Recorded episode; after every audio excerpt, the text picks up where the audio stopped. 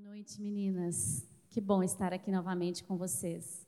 Que palavra poderosa sobre a oferta, né, que nós recebemos e aprendemos. Glória a Jesus. Quando eu penso que o Senhor já nos apertou bastante, ele dá mais uma rochadinha no parafuso. Quando eu preparava essa palavra, eu falei: "Deus, eu achei que o Senhor já tinha nos apertado muito sobre esse assunto". E até falei que eu pensei assim, que bom que os cultos das mulheres não são gravados, né? Não vão para o YouTube. Quando eu chego aqui, eu dou de cara com a câmera, nossa câmera nova. Glória a Jesus. Graças a Deus por isso. Coloquem, por favor, a imagem no telão.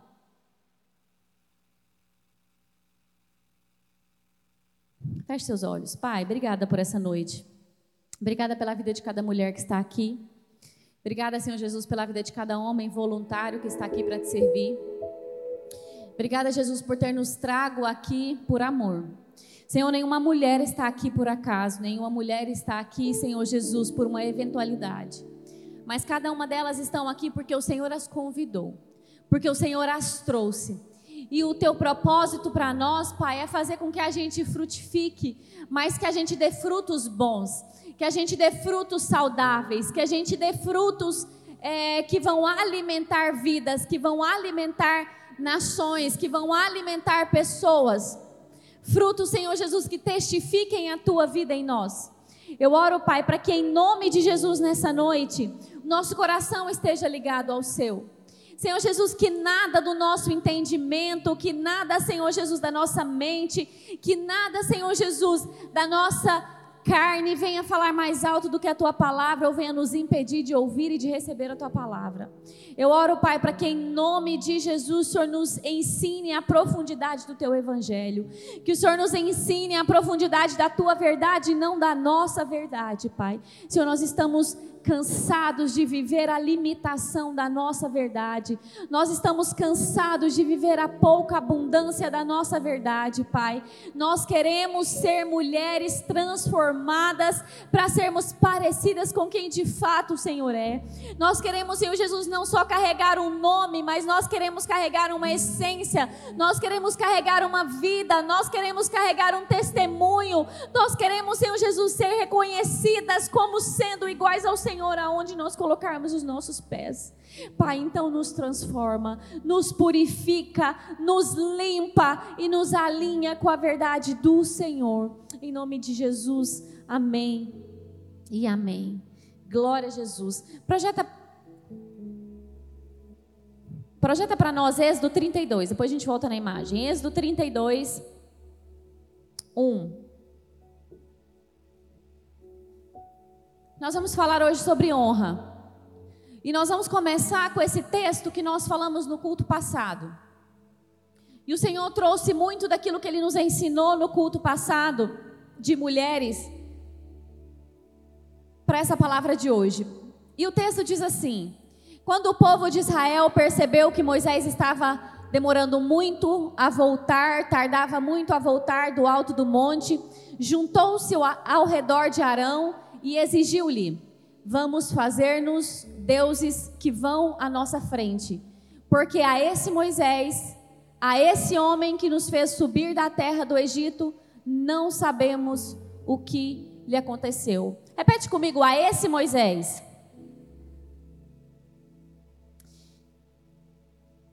Nós vamos começar nesse texto e nós vamos voltar um pouco. Aqui, o povo já no deserto, Moisés sobe para falar com Deus, sobe para receber as tábuas dos dez mandamentos. E como o povo entende que ele está demorando a retornar, o povo diz para Arão: faz para a gente bezerros de ouro, porque, de ouro, porque a esse Moisés, esse homem, ele está demorando muito voltar. A gente não sabe o que aconteceu com ele. Mas quem era esse homem? Coloca a imagem para a gente. Eu quero levar você lá para pensar, quero levar a sua mente lá para o Egito. Essas são as imagens, algumas imagens que eu encontrei do povo no Egito, que retratam aquele povo no Egito. Aquele povo no Egito era escravizado por Faraó. Aquele povo no Egito, eles tinham cargas pesadíssimas de trabalho em troca de alimento. Então, aquele povo no Egito, eles não tinham prosperidade, eles não tinham construção, eles não tinham crescimento. Por quê? Porque Faraó fazia de tudo para matar esse povo, para destruir esse povo. Esse povo, eles não podiam, eles não tinham paz nem na família deles. Porque se tivesse um menino nascido homem, deveria ser morto. Imagina uma mãe que está grávida e não sabe se vai ter menino ou menina, mas que já gera um vínculo emocional com a criança, gera um vínculo emocional com o bebê, mas não sabe se vai poder ter esse bebê nos braços porque tem uma ordem para matar o seu filho. Então, esse povo está ali, está sofrendo, está lamentando, é um povo que está oprimido. E aí o Senhor levanta um homem o Senhor levanta um resgatador, o Senhor levanta um libertador sobre esse povo.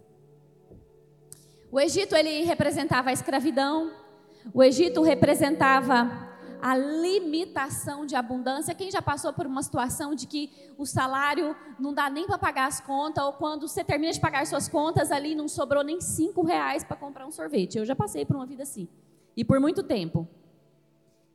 O Egito representava essa limitação essa dureza de pessoas que trabalhavam, trabalhavam, trabalhavam e não conseguiam construir abundância para sua família, para sua família, abundância para sua casa.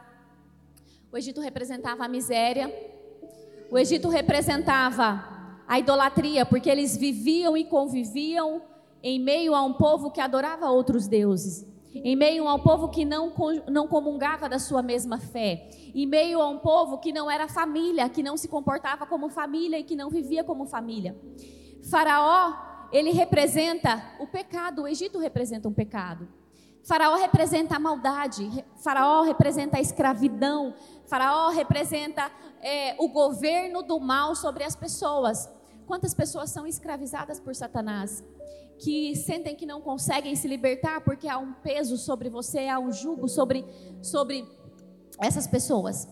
E aí, essas pessoas estão lá, há centenas e centenas de anos sofrendo, e Deus levanta um libertador. Deus levanta um homem que vai salvar aquele povo da escravidão que vai resgatar aquele povo da dor, que vai resgatar aquele povo da limitação, que vai resgatar aquele povo de viver em meio ao pecado, em meio à idolatria, que vai dar para aquele povo um lugar, uma terra, aquele povo vai parar de trabalhar simplesmente para encher os celeiros de Faraó, mas eles vão agora ter a sua própria terra, eles vão ter agora o seu próprio canto, eles vão ter agora o, o, o, as suas próprias fazendas, eles vão poder agora criar à vontade os seus filhos, eles vão poder agora crescer em números. E o Senhor levanta um homem para libertar esse povo. Êxodo capítulo 3, verso 2.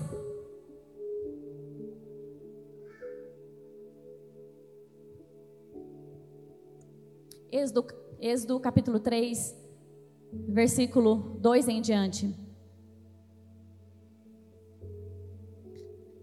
Eu quero ler com vocês. Então o Senhor levanta Moisés e aqui o Senhor fala com Moisés. O Senhor vai estabelecer um governo sobre aquele povo, uma autoridade sobre aquele povo para ser a resposta de Deus para aquele povo.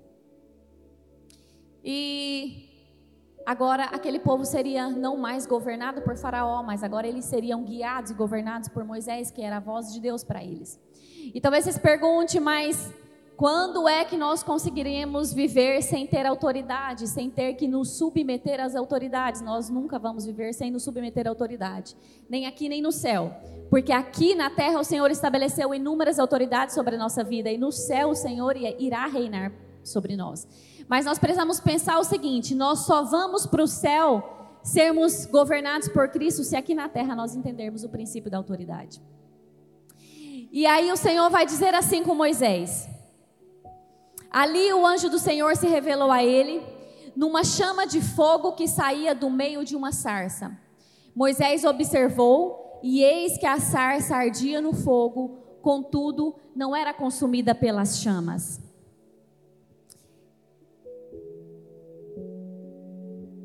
Que coisa esquisita. Por que será que o espinheiro não se queima para ver? Próximo versículo. Moisés disse: Que coisa esquisita. Por que será que o espinheiro não se queima? Vou chegar mais perto para ver. Moisés era um homem corajoso. Muitas vezes nós vemos a manifestação do poder de Deus, a manifestação da graça de Deus, nós vemos a manifestação das promessas, das palavras de Deus e a gente prefere fugir porque a gente tem medo de se aproximar e ter que se alinhar com a vontade de Deus para viver aquilo. O verso 4: Quando o Senhor Deus viu que Moisés estava chegando mais perto para ver melhor, ele chamou do meio do espinheiro e disse: Moisés, Moisés. Estou aqui, respondeu Moisés. E Deus disse: Pare, tire as sandálias, pois o lugar que você está é um lugar sagrado. E Deus continuou. Quando o Senhor fala, Moisés, Moisés, Moisés imediatamente responde: Eu estou aqui. O Senhor tem nos chamado. O Senhor tem chamado pessoas. O Senhor tem chamado mulheres. O Senhor tem chamado gerações. O Senhor tem chamado famílias. Mas importa que quando o Senhor chamar, a gente responda: Senhor, eis-me aqui. O louvor cantou hoje um hino sobre Lázaro, né? Sobre o milagre que Lázaro viveu, sobre o Senhor fazer conosco como fez com Lázaro. Mas quando Jesus chega na porta do túmulo, Jesus diz para alguns homens: tirem a pedra. E esses homens respondem imediatamente à voz do Senhor e tiram a pedra. E quando eles tiram a pedra, Jesus diz: Lázaro, sai para fora. E Lázaro se levanta enrolado, enfaixado, sem ver, talvez sem conseguir respirar direito, sem se mover, pulando do jeito que dá para ir e ele simplesmente vai para fora. Não basta nós dissermos, nós cantarmos ou nós orarmos ou nós dizermos, Senhor, faz um milagre em mim. Nós precisamos estar dispostos a ouvir a voz e a nos mover do jeito que dá para que o Senhor faça esse milagre. Então Moisés diz: Eis-me aqui, e Deus diz: Para aí, tira suas sandálias, pois o lugar onde você está é um lugar sagrado. E Deus continuou. Então, quando Moisés responde à voz, Deus fala: Ok, você respondeu à voz. Ok, você está disposto? Ok, você está disposta? Ok, você disse agora, eis-me aqui. Então, a partir de agora, eu vou te santificar. E aí Deus diz assim: Moisés, tira as sandálias. Deus não tira as sandálias de Moisés.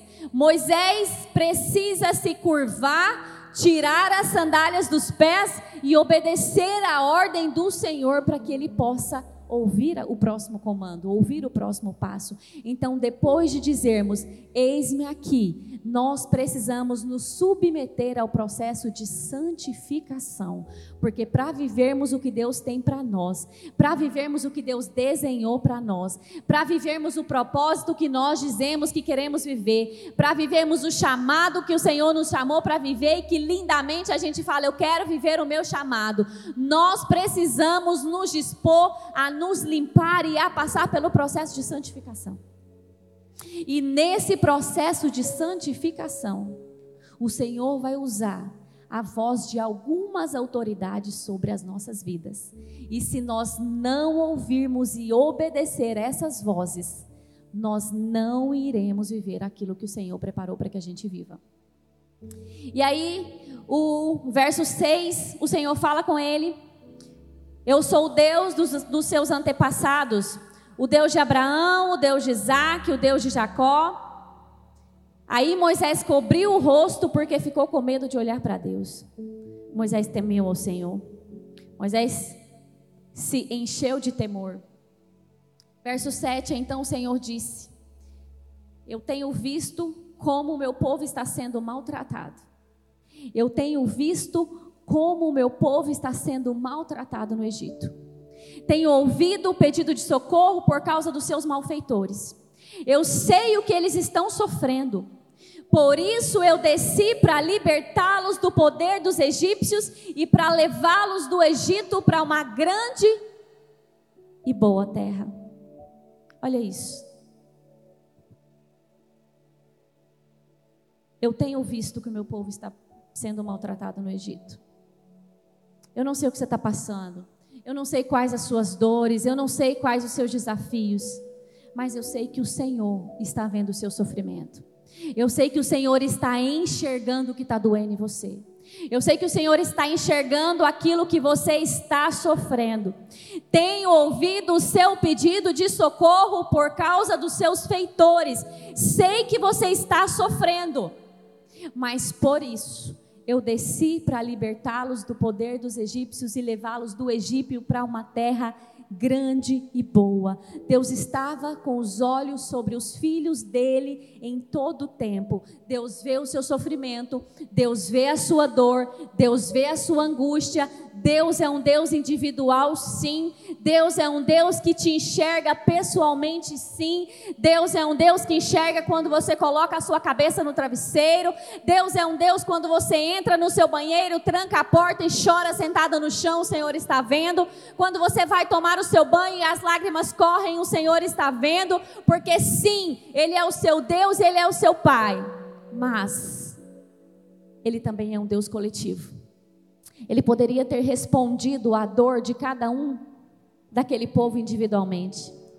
Há centenas de anos aquele povo sofria. Há centenas de anos aquele povo estava sendo castigado, estava sofrendo, estava sendo oprimido. Deus podia estar livrando um a um aos poucos. Mas Deus é um Deus da igreja. Deus é o Deus da noiva.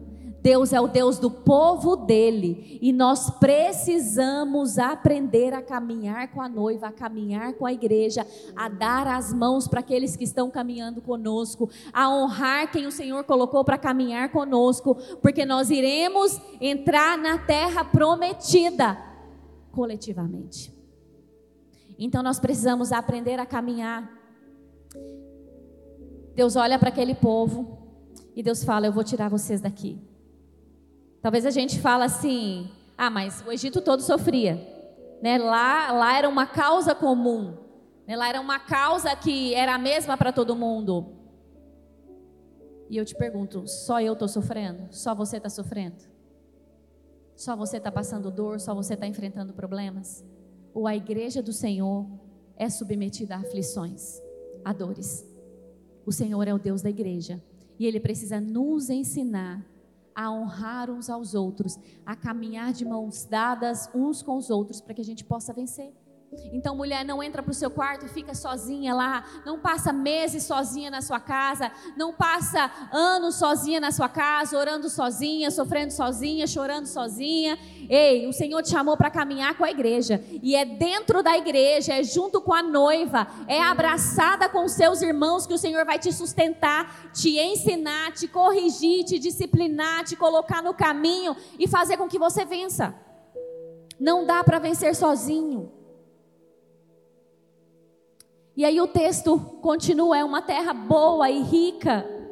O Senhor dizendo para eles: Vou levar vocês para uma terra boa, rica, onde moram os cananeus, os heteus, os amorreus, os perizeus, os heveus, os jebuseus. O Senhor anuncia que tem riquezas naquela terra. O Senhor fala para eles: Eu vou tirar vocês daqui e eu vou levar para você, vocês para uma terra de abundância. Mas nós iremos juntos. Vocês irão juntos. A igreja irá junto a igreja irá caminhar juntas, junta. Porque entre a libertação e a abundância tem um deserto.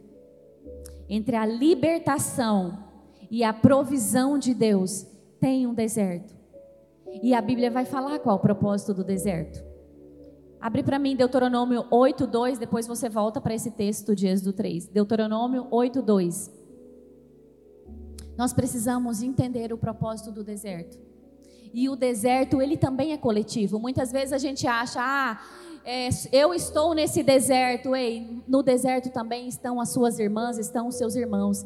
Talvez você esteja no deserto da, da escassez financeira, talvez você esteja no deserto da escassez familiar, talvez você esteja no deserto é, da escassez emocional, mas deixa eu te falar uma coisa: o seu deserto vai sustentar o outro, o que você tem que falta para o outro vai sustentar ele, o que o outro tem que te falta vai te sustentar. O fato é que no deserto a gente precisa caminhar junto.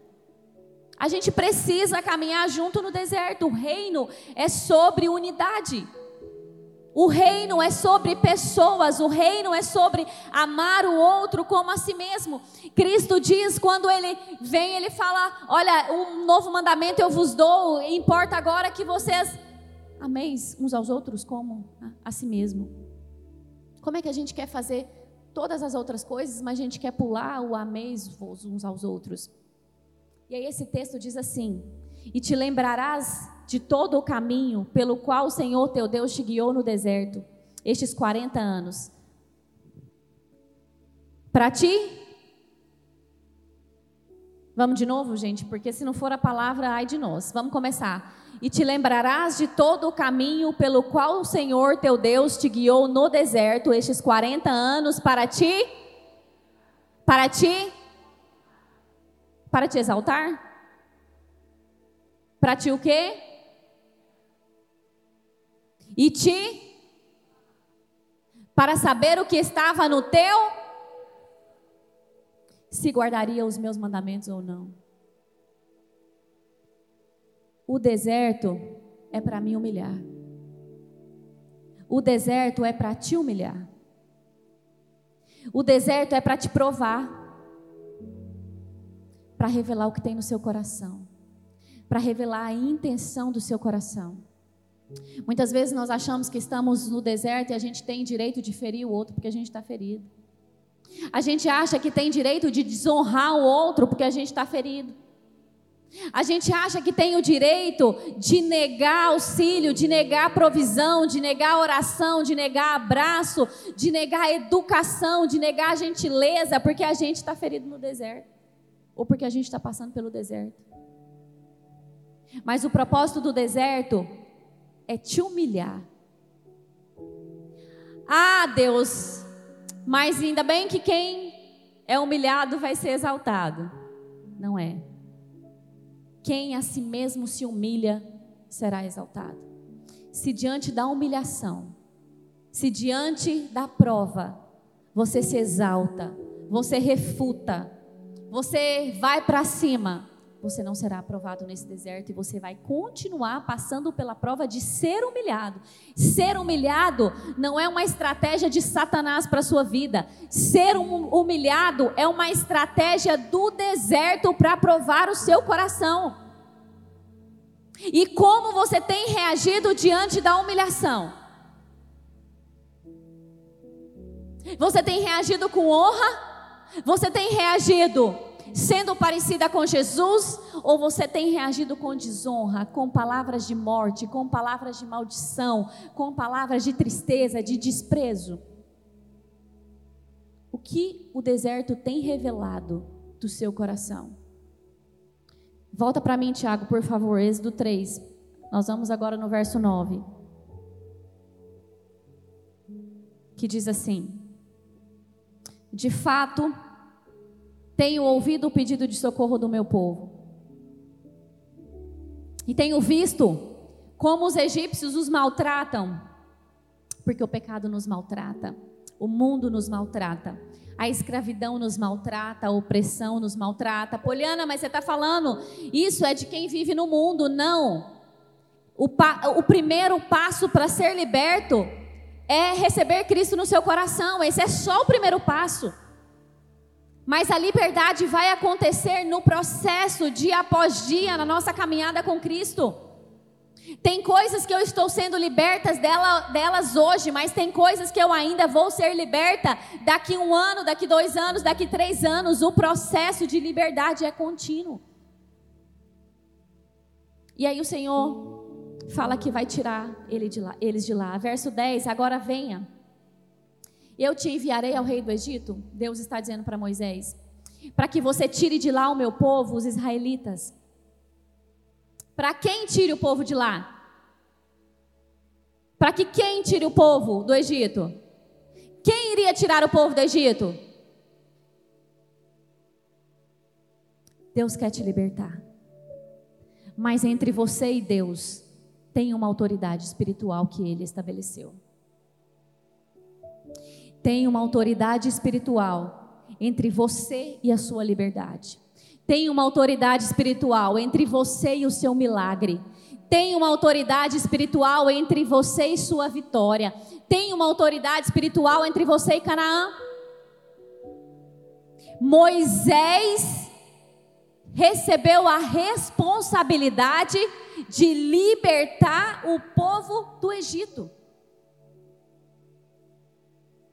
Sabe, só que a gente quer que essa autoridade espiritual seja o que nós gostaríamos que fosse, do jeito que nós gostaríamos que fosse, que nos tratasse como nós gostaríamos de ser tratados, que fossem exatamente de acordo com o nosso ego, com o nosso orgulho ou com as nossas próprias cobiças.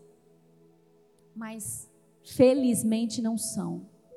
A autoridade espiritual, as autoridades espirituais que o Senhor colocou entre nós e os nossos milagres, entre nós e Canaã, são as autoridades que ele entendeu que precisavam existir sobre a nossa vida. É a vontade dele e é a perfeita vontade dele. Então talvez você olhe e fale assim: ah, mas como é que eu vou honrar meu marido se meu marido não é isso, ou não é aquilo, ou não faz isso, ou não faz aquilo? Ei, Deixa eu te falar uma coisa: o Senhor estabeleceu o seu marido como autoridade espiritual para te moldar, para te afinar, para te polir. E é ele e não vai ser outro, não. Então, se submeta. Se submeta. Se humilhe. Honre. Honre. Você vai ver que quando você começar a honrar, o que você achava que era terrível vai começar a ser transformado, porque a honra transforma. A honra protege, a honra constrange. Mas não é a honra de fora para dentro, é a honra de dentro para fora, é a honra que nasce no coração, é a honra que é gerado aqui dentro e que depois flui. E nesse tempo, o Senhor estabeleceu autoridade sobre nós. Seu patrão, os seus líderes, os seus pastores, o seu esposo, os seus pais. Ah, mas os meus pais tentaram me matar, os meus pais não cumpriram o papel deles nessa terra, os seus pais. Deixa eu te explicar uma coisa. Eles fizeram o que foi necessário para que você estivesse aqui respirando. Eles carregaram a sua semente e a sua semente hoje vive. Então, olhe para o seu pai com honra. Porque, sabe, quando eu honro as autoridades que Deus estabeleceu sobre mim, eu honro o próprio Deus.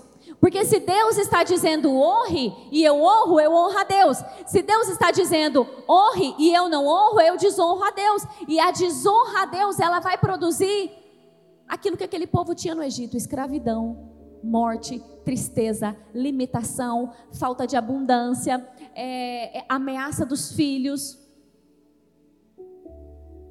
Verso 11: Moisés perguntou a Deus: Quando sou eu quem sou eu para ir falar com o rei do Egito e tirar daquela terra o povo de Israel? Deus respondeu: Eu estarei com você quando você tirar do Egito o meu povo. Né? Muitas vezes a gente fala: Quem é o meu marido para querer me ensinar alguma coisa? Quem é o meu pastor para querer me ensinar alguma coisa? Quem é o meu patrão para exigir que eu faça algo? Quem é os meus pais para quererem me dar ordens ou para querer me dizer o que fazer? Até Moisés olhou para ele e falou: Senhor, quem sou eu? E o Senhor disse para ele: Moisés, eu estarei com você. Quando você tirar o meu povo do Egito, e vocês vão me adorar nesse monte, e isso será uma prova que eu o enviei. Vocês vão me adorar juntos no monte. Quando nós vencemos o processo, não é para que a gente celebre sozinho, não é para que a gente adore sozinho, não é para que a gente festeje sozinho. Quando nós vencemos o deserto, quando nós vencemos o processo, aqueles que caminharam conosco vão celebrar conosco se não tem ninguém para celebrar com você, se não tem ninguém caminhando com você, se não tem ninguém orando por você, se não tem ninguém jejuando por você, se não tem ninguém ofertando na sua vida e vice-versa, se você não está ajudando ninguém no processo dele, se você não está semeando na vida de ninguém, se você não está orando pela vida de alguém, você não vai ter com quem celebrar, você não vai ter com quem adorar a Deus e está errado, porque a noiva é uma noiva coletiva. Não dá para viver sozinho. Não dá para atravessar o deserto sozinho. Talvez você esteja há tanto tempo no deserto porque você tem se recusado a caminhar com a noiva, a servir a noiva e a ser ajudado pela noiva, a honrar a noiva. Verso 13, porém, Moisés disse: Quando eu for falar com os israelitas e lhe disser, o Deus dos seus antepassados me enviou a vocês, eles vão me perguntar: qual é o nome dele? Aí o que é que eu digo? E Deus disse: Eu sou quem sou. E disse mais ainda: Você dirá o seguinte: O eu sou me enviou a vocês.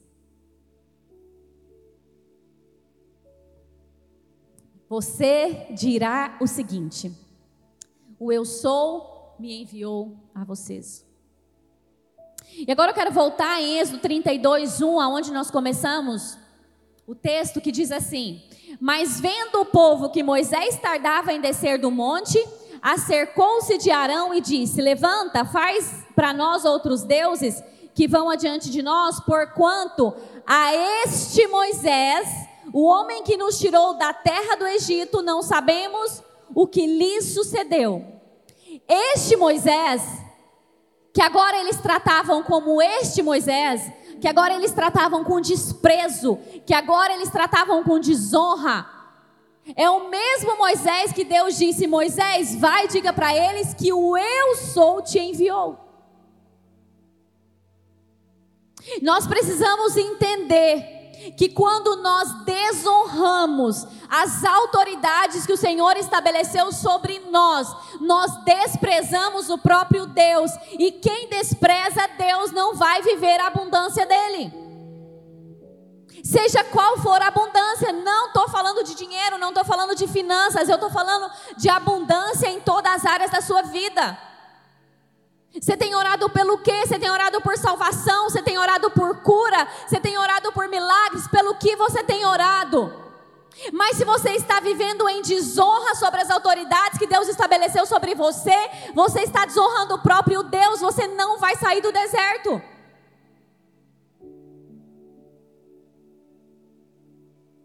O que precisa ser alinhado na sua vida hoje? Qual arrependimento o Senhor precisa gerar no seu coração? A honra produz vida abundante, a desonra produz escassez. Ao tempo que a honra te faz obedecer à voz que te guia e encurta o seu tempo no deserto, a desonra faz você permanecer lá e talvez até morrer no deserto. Eu não quero que vocês morram no deserto. Eu não quero morrer no deserto. E é por isso que o Senhor tem falado conosco profundamente. Para que a gente corrija a nossa rota, para que a gente purifique o nosso coração, para que o Senhor limpe a intenção do nosso coração, para que juntos a gente possa adorar o Senhor em Canaã. E quando Moisés desce do monte, o Senhor quer matar todo mundo, Deus quer matar todos. Deus queria matar todo aquele povo, mas é a intercessão do homem, da autoridade que o Senhor estabeleceu sobre, sobre aquele povo. É a intercessão de uma autoridade estabelecida por Deus que salva aquele povo da morte. Mas livra aqueles que não adoraram outros deuses, porque os que adoraram aquele Deus, eles de fato são mortos. E são mortos no deserto. Mas a intercessão de Moisés livra os outros homens.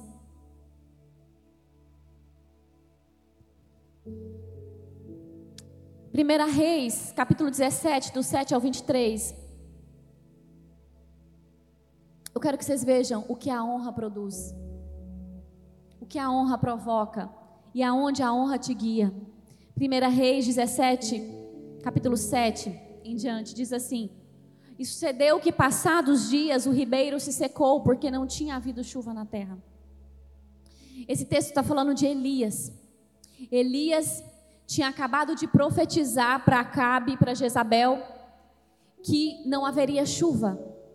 Por que não haveria chuva? Por causa da desonra, por causa do coração de Jezabel e de Acabe, que era um coração completamente voltado para o sucesso, voltado para os bens, voltado para a expansão. Era um coração pervertido, manipulador, um coração idólatra a outros deuses. E aí Elias entrega uma palavra para eles e fala: vai parar de chover. E imediatamente que Elias entrega essa palavra, o Senhor fala para Elias: Elias, agora foge, vai para o ribeiro.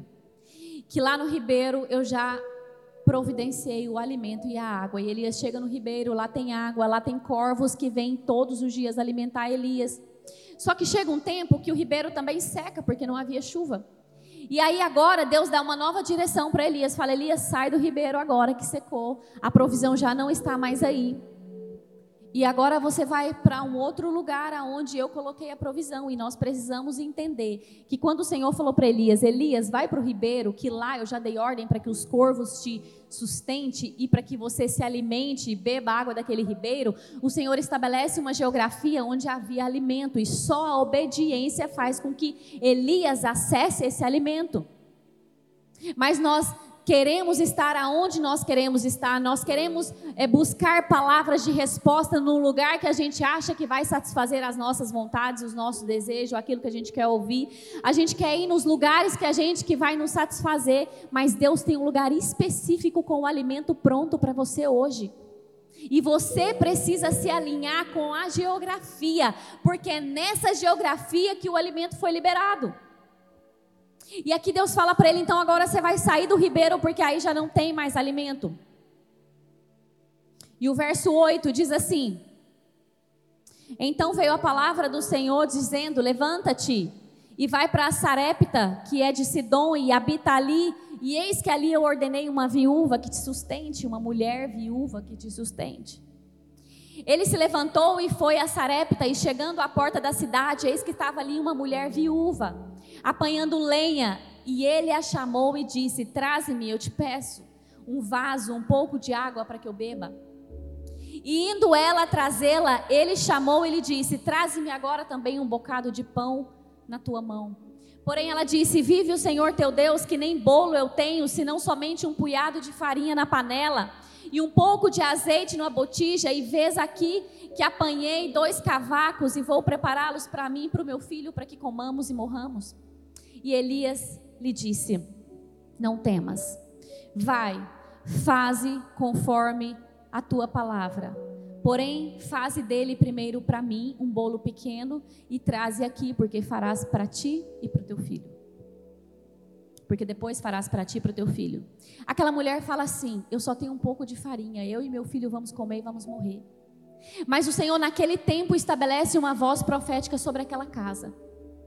E aquela voz profética diz assim: Ei, pega o que você tem e faz para mim e me entrega. Aquela mulher, ela olha para aquela ordem, aquela ordem parecia uma ordem de morte. Se eu fizer isso, meu filho vai morrer. A voz desse profeta vai matar meu filho.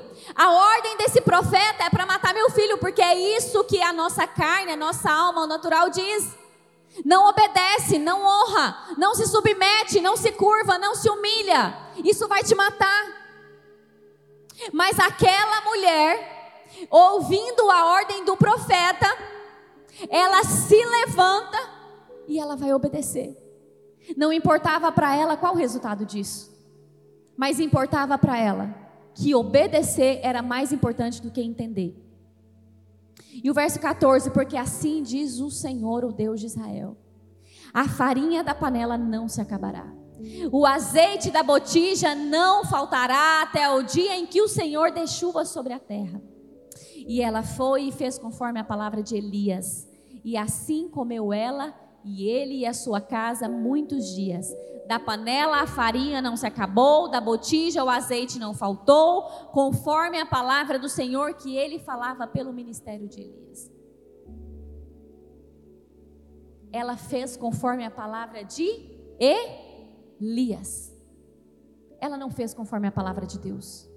Ela fez conforme a palavra do profeta, porque ela entendia que Deus tinha estabelecido uma voz profética sobre a casa dela.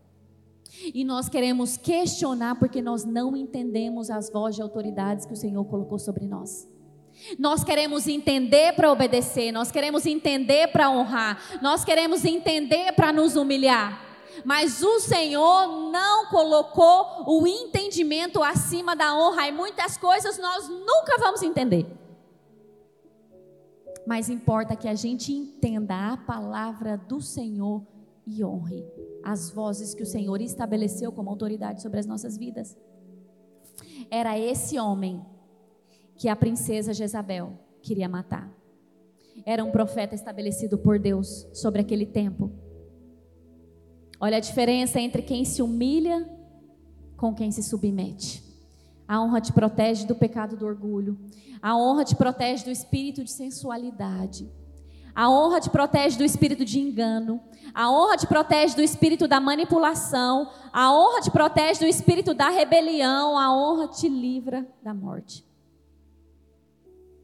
da morte. Sim, a honra te livra da morte.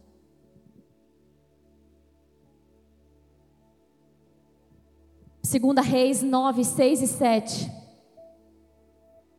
O Senhor, o Deus de Israel, anuncia isto: Eu sou, eu estou ungido para ser o rei do meu povo de Israel. O Senhor Deus de Israel anuncia isso: Eu estou ungindo você para ser rei do povo de Israel. Quem era esse? Esse homem que estava sendo ungido a rei era Jeú. Jeú era um homem completamente improvável. Sabe quem era Jeú? Jeú ele era servo de Acabe. Ele era servo de Acabe, ele trabalhava no exército de Acabe. Só que era um homem que honrava Deus. E aí chega determinado momento que Deus fala com Eliseu, porque aqui Elias já tinha sido arrebatado, já tinha sido levado ao céu.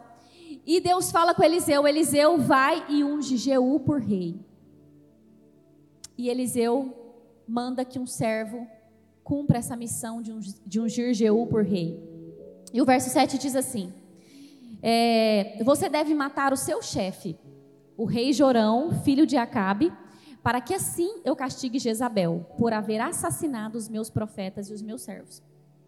Jeú chegou a Jezreel e Jezabel ficou sabendo disso. Olha isso. Então ela pintou os olhos, penteou os cabelos e ficou numa janela do palácio olhando para a rua. Quando Jeú entrou pelo portão do palácio, ele tinha acabado de ser ungido rei para um propósito muito específico. Ele era improvável, mas o Senhor estabelece ele por autoridade, porque Deus estabelece por autoridade quem ele quer, não quem a gente entende que tem que ser estabelecido. Ele estabelece por autoridade quem ele acha que precisa ser naquele tempo, e nós não precisamos entender, nós precisamos nos submeter. Então ele pega agora um servo, unge a rei e dá uma missão. E quando ele chega lá, verso 31, quando Jeú entrou pelo portão do palácio, ela grita: Olá, Zinri, assassino do seu senhor. Jeú olhou para cima e gritou: Quem está do meu lado? Jezabel estava na janela e alguns dos seus servos estavam junto com ela. Só que Jeú grita para aqueles homens e fala assim: Quem está do meu lado? Dois ou três oficiais do palácio olharam para ele de uma janela. E Jeú lhes disse: Joguem essa mulher daí. Eles jogaram, o sangue dela respingou as paredes, os cavalos. Jeú passou por cima dela com os cavalos e o carro e entrou no palácio. E agora eu quero usar a mesma fala que o profeta Rony usou. Os mesmos carros e cavalos que levaram Elias para o céu passaram por cima de uma mulher que se rebelou contra o Senhor e contra as autoridades. E entrou no palácio depois disso Jeú e comeu e bebeu e disse: Peguem agora aquela maldita e a sepultem. Afinal de contas, ela é filha de um rei. Mas os homens que saíram para sepultá-la só encontraram a caveira, os ossos das mãos e dos pés. Então eles voltaram e contaram para Jeú, e este disse: Foi isto o que o Senhor Deus disse que ia acontecer, quando falou por meio do seu servo Elias, na cidade de Tisbé os cachorros comerão o corpo de Jezabel perto da cidade de Jezreel. Os seus restos serão espalhados ali como esterco, e assim ninguém poderá dizer: era esta Jezabel.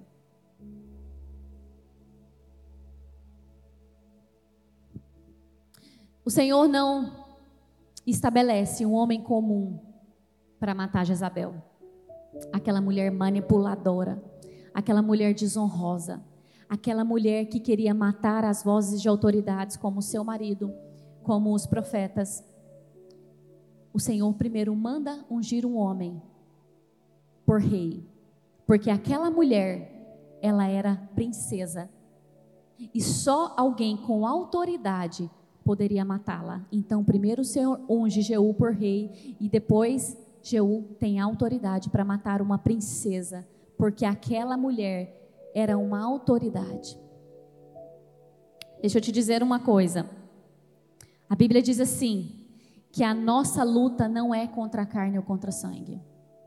Que a nossa luta é contra principados, potestades, governadores das trevas desse mundo. Deixa eu te falar uma coisa.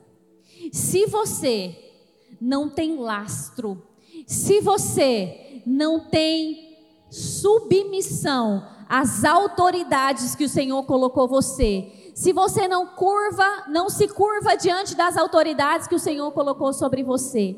Se você não se dobra, se você não se honra, se você não honra as autoridades que o Senhor colocou sobre você, você não tem lastro para vencer os principados e potestades das trevas. Muitas vezes nós oramos repreendendo o mal. Muitas vezes nós oramos, oramos pedindo para que saiam. Muitas vezes nós oramos repreendendo o mal que tem se levantado contra muitas áreas da nossa vida. Mas esse mal não tem saído. Porque no mundo espiritual nós temos renunciado a nossa autoridade, desonrando a autoridade de Deus sobre nós. Isso é muito sério. Isso é muito forte. Tem respostas que já estão sobre as autoridades que o Senhor estabeleceu sobre você e que você não acessou ainda porque não teve a humildade de ir buscá-las. Porque ainda não teve a humildade de honrar essas autoridades. Amados, não vai acontecer tem coisas que Deus é tão específico comigo que enquanto meu marido não abre a boca e libera, não acontece. Posso espernear, sapatear, chorar, eh, jejuar, orar, não acontece enquanto ele não se levanta e fala: agora está liberado para acontecer. Não vai acontecer se você não se submeter e se você não aprender a honrar. Não vai acontecer, pelo amor de Deus, converte o seu coração ao Senhor hoje em honra. Se arrependa da desonra. Sabe, se tem alguém aqui que me falar que não tem nenhuma desonra para se arrepender, minha irmã, você precisa ir para o Senhor e pedir para Ele te revelar. Porque todas nós, todas nós precisamos converter o nosso coração. O nosso coração é mau, o nosso coração é pecador e é por isso que o deserto prova o nosso coração para nós mesmos. E ninguém é tão provado quando está sendo como quando está sendo humilhado. Tem alguém aqui que revela mais quem é quando vem a humilhação? É muito fácil a gente se comportar bem quando a gente está sendo honrada. Quando tem abundância, é muito fácil a gente se comportar bem. Mas quando nos humilham, quando nos colocam à prova, aí a verdadeira poliana tende a manifestar. E a minha oração hoje é para que vocês se arrependam profundamente de toda desonra para que vocês possam viver aquilo que o Senhor desenhou para vocês. Aqui em Segunda Reis, primeiro eu não vou ler, mas eu vou contar essa história. Acasias reinava. E a Bíblia vai dizer que Acasias cai da janela e se machuca muito.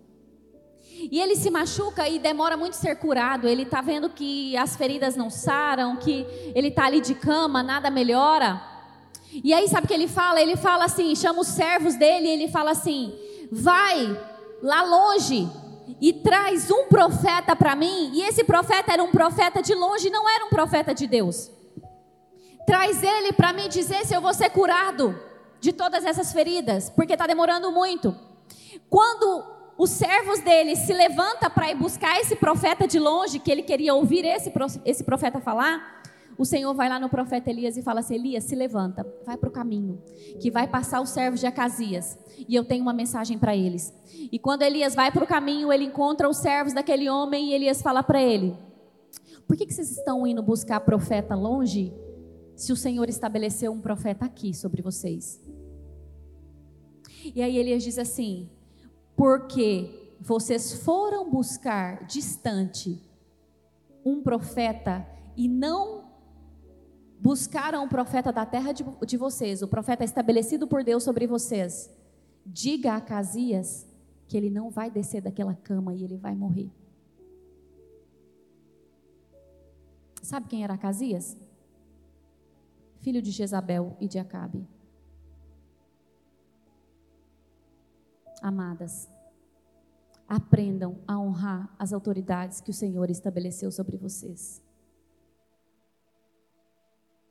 Amadas, voltem o coração de vocês ao Senhor. Se arrependam. A desonra não fere as autoridades, a desonra fere o próprio Deus. Coloquem-se de pé.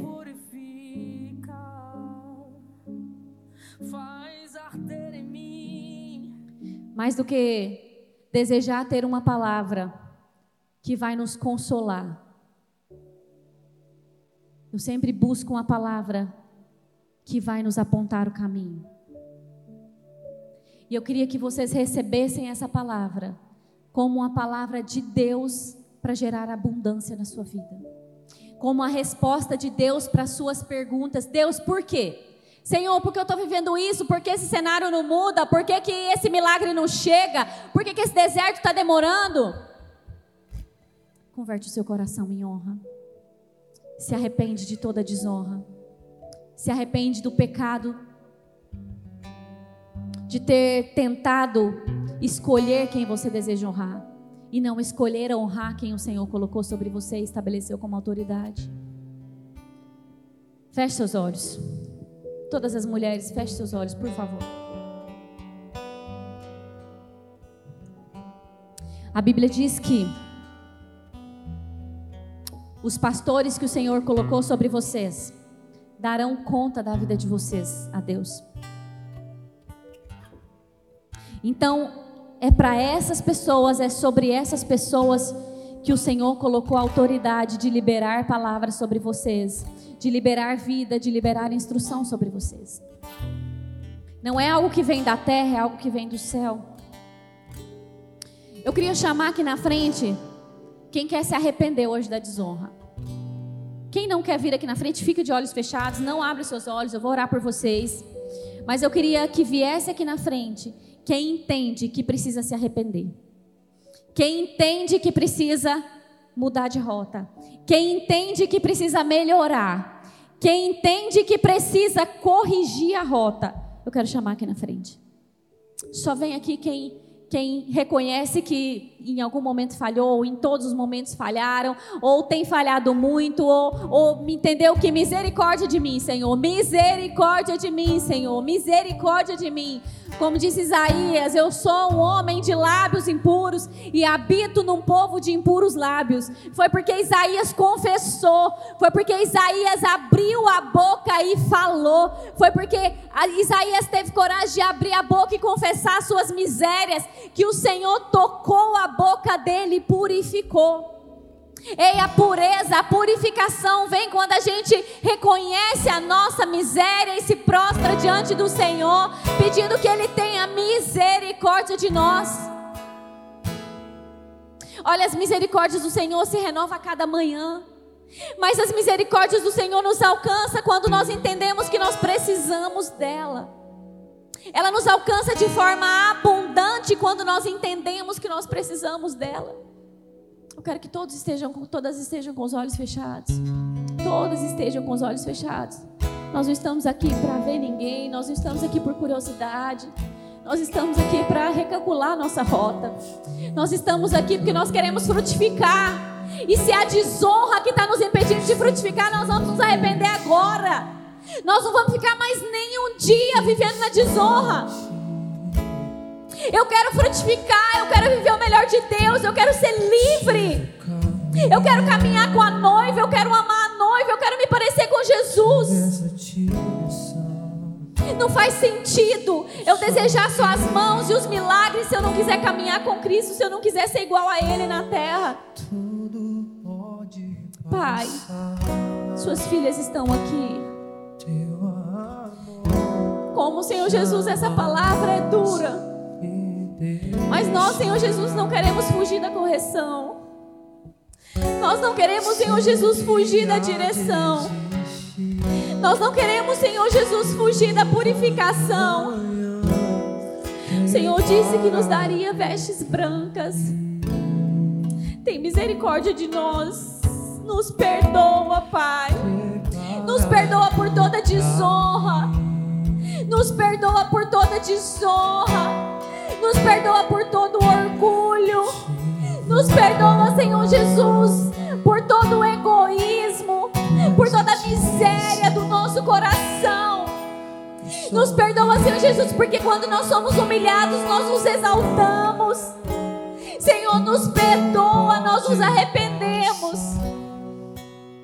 Senhor Jesus, abre os nossos olhos para a gente ver o que tem no nosso coração. Abre os nossos olhos para a gente ver o que tem no nosso coração, Pai. Tem misericórdia de nós. Nos revela as mazelas do nosso coração para que a gente possa se arrepender, para que a gente possa confessar, para que a gente possa abandonar o pecado, o engano, o orgulho, a soberba, a cobiça, a sensualidade. Revela o nosso coração, Pai. Revela o nosso coração, nos perdoa por toda desonra. Nos perdoa por não desonrar os nossos pais. Nos perdoa, Senhor Jesus, pela desonra com o nosso pai, pela desonra com a nossa mãe. Nos perdoa porque nós desonramos eles, porque nós achamos que eles não fizeram o que tinha que ser feito. Pai, isso é a dívida deles com o Senhor, mas para nós cabe honrá-los. Nos perdoa porque nós desonramos os nossos, os nossos líderes espirituais, os nossos pastores. Nos perdoa porque nós olhamos para eles e achamos que eles não podem, que eles não são capazes, que eles não são santos o suficiente para nos pastorear.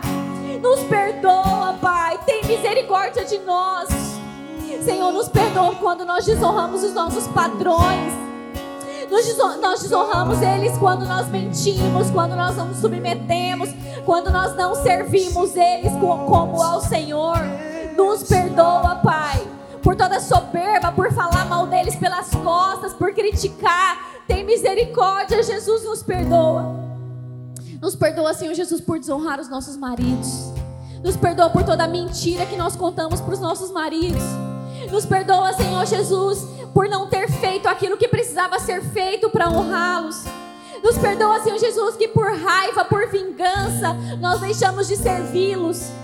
Nos perdoa, Senhor Jesus, porque nós os desobedecemos, porque nós achamos que eles não eram bons o suficiente para nos dar ordens, ou para nos dar direção, ou para nos guiar. Nos perdoa, Senhor, tem misericórdia de nós. Nos perdoa, Senhor Jesus, todas as vezes que nós desonramos as autoridades da nossa cidade, os policiais, os governantes. Nos perdoa, Pai. Nos perdoa, Senhor Jesus, purifica a nossa boca Purifica a nossa língua, Pai. Purifica a intenção do nosso coração. Em nome de Jesus. Nós oramos, Senhor Jesus. Em nome de Jesus. Senhor, continua esse processo. Continua esse processo no nosso coração. Mas por favor, nós pedimos, nos limpa em nome de Jesus.